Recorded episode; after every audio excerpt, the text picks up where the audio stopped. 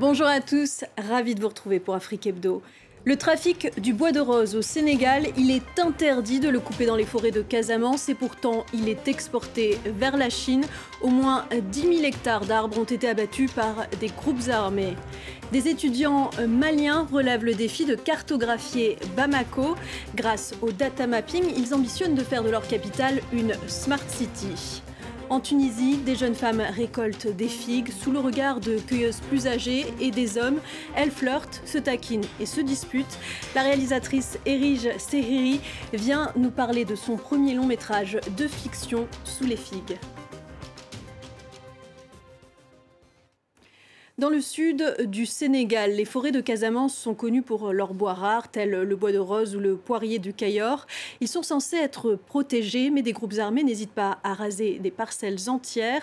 Les bois précieux passent ensuite clandestinement la frontière avec la Gambie avant d'être exportés vers la Chine, où ils sont utilisés pour la fabrication de meubles de luxe. Reportage de Nicolas Bertrand et Fabien Fougère. Les vastes forêts de Casamance s'étendent sur des milliers d'hectares. La région est surnommée le poumon vert du pays, connu pour ses espèces d'arbres rares, comme le bois de rose, le cédra ou le poirier du Cayor. Mais ces dernières années, un vaste trafic décime des parcelles entières de forêt. Avant, on ne pouvait même pas rentrer ici tellement c'était touffu. Maintenant, il n'y a plus de feuillage, plus d'arbustes pour nourrir notre bétail. Chaque année, l'équivalent de trois fois la superficie de Paris serait abattu illégalement dans ces forêts. Les bois précieux passent clandestinement en Gambie voisine. Le Sénégal a formellement interdit de couper du bois dans ses forêts, mais cette loi est loin d'être respectée. Alors des militants écologistes patrouillent. Les services de l'État eux seuls, ils ne peuvent pas contrôler ces forêts parce que c'est des hectares et des hectares de forêt. Là où l'État échoue, nous, nous pouvons réussir. En s'enfonçant dans la brousse, Dicori Baldé découvre ce campement clandestin. Donc vous voyez ça, c'est les tronçonneuses qui sont passées par là. Donc, comme ceci, c'est fraîchement coupé. Un peu plus loin, le son des tronçonneuses. Les coupeurs de bois sont là, à une centaine de mètres. Mieux vaut rester à distance. Ils sont plus armés que l'armée même. Ils ont des Klasnikov. Qu'est-ce que vous pensez? Parce que c'est leur gagne-pain. Ils sont prêts à tout pour se défendre. La marchandise est exportée par bateau vers la Chine pour être transformée en meubles de luxe. Et il faut dire que ce business est lucratif. Rien que pour l'espèce la plus prisée, le bois de rose, les exportations depuis la Gambie s'élèvent à 280 millions d'euros en 6 ans. Un pactole largement capté en Casamance par un groupe indépendantiste armé lié à ce trafic. Depuis le début de l'année, les accrochages entre coupeurs de bois clandestins et autorités ont déjà fait 6 morts. Pas de quoi décourager ce trafiquant qui souhaite rester anonyme. On sait bien qu'on est en train de tuer la forêt, mais on n'a pas de travail. On ne peut faire que ça pour survivre. Le problème, c'est que passer en Gambie est un jeu d'enfant. La frontière, délimitée par de simples pierres, est très peu surveillée.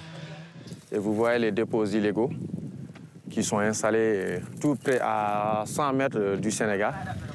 Au moins 12 dépôts comme celui-ci ont été identifiés en Gambie, juste de l'autre côté de la frontière. Le pays réussit l'exploit de faire partie des cinq plus grands exportateurs mondiaux de bois de rose, alors qu'il n'a quasiment plus de forêt. Tout le monde voit le bois qui entre, mais personne ne fait rien. Ça nous fait mal au cœur. Il y a une mafia du bois au Sénégal. La corruption, c'est au niveau des services habilités à veiller à ce trafic. C'est eux qu'on paye, c'est eux qui laissent le bois entrer. La plus grande partie de ce problème, c'est la corruption. C'est la corruption. Les autorités sénégalaises démentent et pointent la complicité des habitants avec les trafiquants. Il va falloir que ces populations locales également puissent aider dans la détection et dans, dans la traque de ces, de ces, trafics, de ces trafiquants-là. Chaque année, environ 100 000 tonnes de bois de rose sont exportées de Gambie. Rien ne semble arrêter la destruction des dernières forêts du Sénégal. À Bamako, faute de noms de rues, de cartes ou de trajets fixes des transports en commun, il est parfois difficile de trouver son chemin.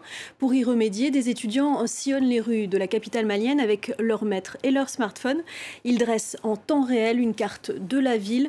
Leur but, constituer une base de données géographique en ligne et accessible librement. Les explications de Laurent Versécher. Smartphone à la main, Amadou Menta et son équipe sillonnent les rues du quartier d'Aoudabougou à Bamako. Chaque caniveau et bouche d'égout sont soigneusement répertoriés dans une base de données afin de créer une carte digitale du système de drainage dans ce quartier de la capitale. C'était de faire la cartographie des caniveaux de drainage de Dadabougou pour voir quel est l'état des caniveaux actuels. Ces jeunes Maliens contribuent au projet collaboratif OpenStreetMap lancé en 2004. Les données collectées sont stockées et mises à disposition du public afin d'aider au développement de la ville. Dans le quartier de Daoudabougou, régulièrement touché par les inondations, cette initiative pourrait aider les autorités à cibler les problèmes plus rapidement. Le maire n'est pas de son bureau, n'avait aucune information sur ce qui se passe réellement. Aujourd'hui, à travers un clic, il peut accéder à ces informations et même être en contact avec les responsables pour pouvoir avoir des informations à chaud. Nous n'avons pas beaucoup de ressources et nous comprenons qu'avec eux, il y a la possibilité de pouvoir avoir un accompagnement sans dépenser beaucoup d'argent. Égouts et canalisation, mais aussi collecte des déchets ou transport public, autant de secteurs auxquels le data mapping pourrait contribuer à Bamako, mais aussi dans d'autres mégalopoles africaines. L'action se déroule dans un verger du nord-ouest de la Tunisie, à Kessra, à environ 170 km de Tunis. Un verger qui devient le théâtre d'émotions où se jouent les rêves et les espoirs de chacun, les marivaudages amoureux de jeunes filles et garçons. Un film dont la réalisatrice déjoue les clichés sur la jeunesse rurale tunisienne. Bonjour, Eric Chehiri. Bonjour. Merci d'être avec nous. Alors, quelle est la genèse de Sous les figues? Pourquoi avoir choisi de filmer dans un verger tunisien? La genèse est venue d'abord d'un drame en réalité, hein, d'un fait divers euh, de, ces femmes qui montent dans les camionnettes à l'arrière de pick-up pour aller travailler dans les champs en général. Et, euh, très souvent, elles sont victimes euh, d'accidents de la route parce qu'elles sont transportées sans sécurité à l'arrière de camionnettes de marchandises en réalité. Et à ce moment-là, il y a eu, ces, accidents et j'ai eu envie de leur donner une voix, un visage, des regards. Et je croise Fideh, qui est sur l'affiche du film. J'ai un coup de foot pour elle et je décide d'écrire une journée dans la vie de ces femmes. C'est d'ailleurs, euh, vos acteurs sont euh, des acteurs que vous avez recrutés sur place, ce ne sont pas des acteurs professionnels. Non, ce sont tous des jeunes acteurs et des femmes et des hommes aussi euh, de la région de Maktar, Kestra, des environs. Le chef du film, lui, on l'a trouvé dans un marché à Tunis. les jeunes dans les lycées, dans les vergers, dans les champs. Enfin, on a fait vraiment le tour de la région pour trouver des perles rares. Et ils jouent bien leur rôle. On va regarder un extrait de la bande-annonce. عبده مخبي هنا ولا في المستيق؟ غادي خير الحقيقة هاد الهنا خير الحقيقة فياش لهنا خير نهار كامل يوم يعيشوا على بعضهم تقول لي هنا خير. لبستي ما قال باينة وجهك. يا أخي تتباهسي كي تعرفي تطلبقي قولي نعرف نطلبق باش تدير تضحك عليك. لا يهمنيش فيها. لعبت كان أنت عم تيرا قيمه قدرني ما عم باليش بحتى حال Il y a euh, dans votre film la beauté impressionniste euh, d'une journée euh, de fin d'été dans un verger. Pourquoi les figues? Quel symbole derrière ce fruit méditerranéen? Oh, beaucoup de symboles. Évidemment, le fruit défendu aussi, cette, cet arbre, le figuier, ancestral aussi. Euh, la façon dont les figues mûrissent dans un arbre, elles ne mûrissent jamais de la même manière. Et donc, euh, comme les personnages du film, puis cet arbre est robuste et fort euh, et, et il enveloppe comme ça, en fait. Et on est un peu emprisonné, en fait, finalement, à l'intérieur de ces figuiers.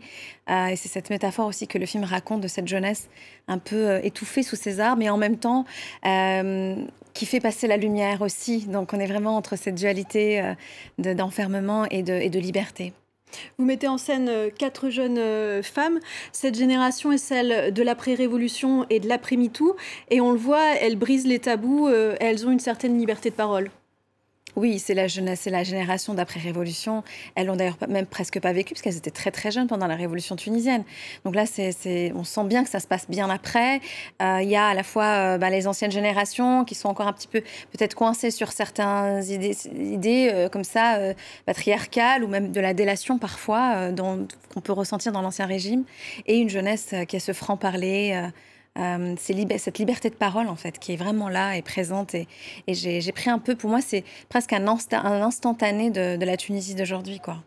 Votre long métrage est-il une remise en cause d'un certain système patriarcal en Tunisie?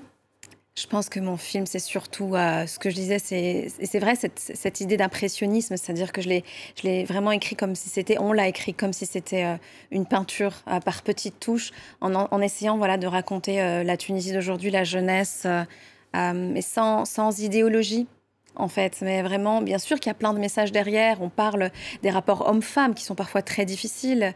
Euh, il y a une scène incroyable dans le film où un, travailleur des champs travaillait à côté pendant que nous, on tournait. Il n'a pas compris quand, euh, quand la jeune fille, cette jeune actrice parle des hommes, il n'a pas compris qu'on tournait un film.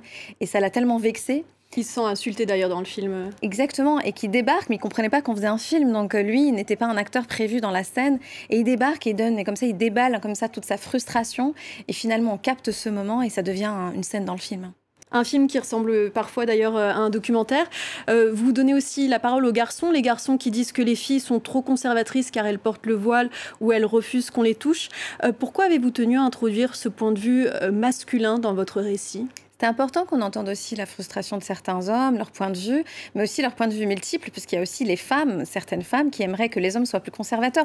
Donc moi, j'ai joué, j'ai essayé de casser les clichés justement sur la question euh, bah, du voile, enfin, où elles le portent totalement différemment. Ces femmes-là, elles le portent pas de la même manière, pas pour les mêmes raisons, et, je les ai tous aimées et pas jugées euh, pour ce qu'ils sont. Sous les figues s'est déjà fait remarquer lors de la quinzaine des réalisateurs à Cannes. Il a aussi reçu le Tanit d'argent aux journées euh, cinématographiques de Carthage. À Tunis, il a reçu un écho enthousiaste au point euh, d'avoir été choisi pour représenter la Tunisie dans la course à l'Oscar du meilleur film étranger. Beaucoup d'émotions pour moi, parce que moi je suis franco-tunisienne, et là c'est mon pays d'origine, le pays de mes parents aussi, qui choisit le film pour représenter la Tunisie, c'est extraordinaire. Et puis pour tous ces acteurs non professionnels, un premier film de fiction, c'est Ouais, c'est magique. On verdict euh, donc en mars prochain à Hollywood. Merci Erich et Iri d'avoir été notre invité. Merci. Et merci à vous tous de nous avoir suivis. À très vite sur France 24.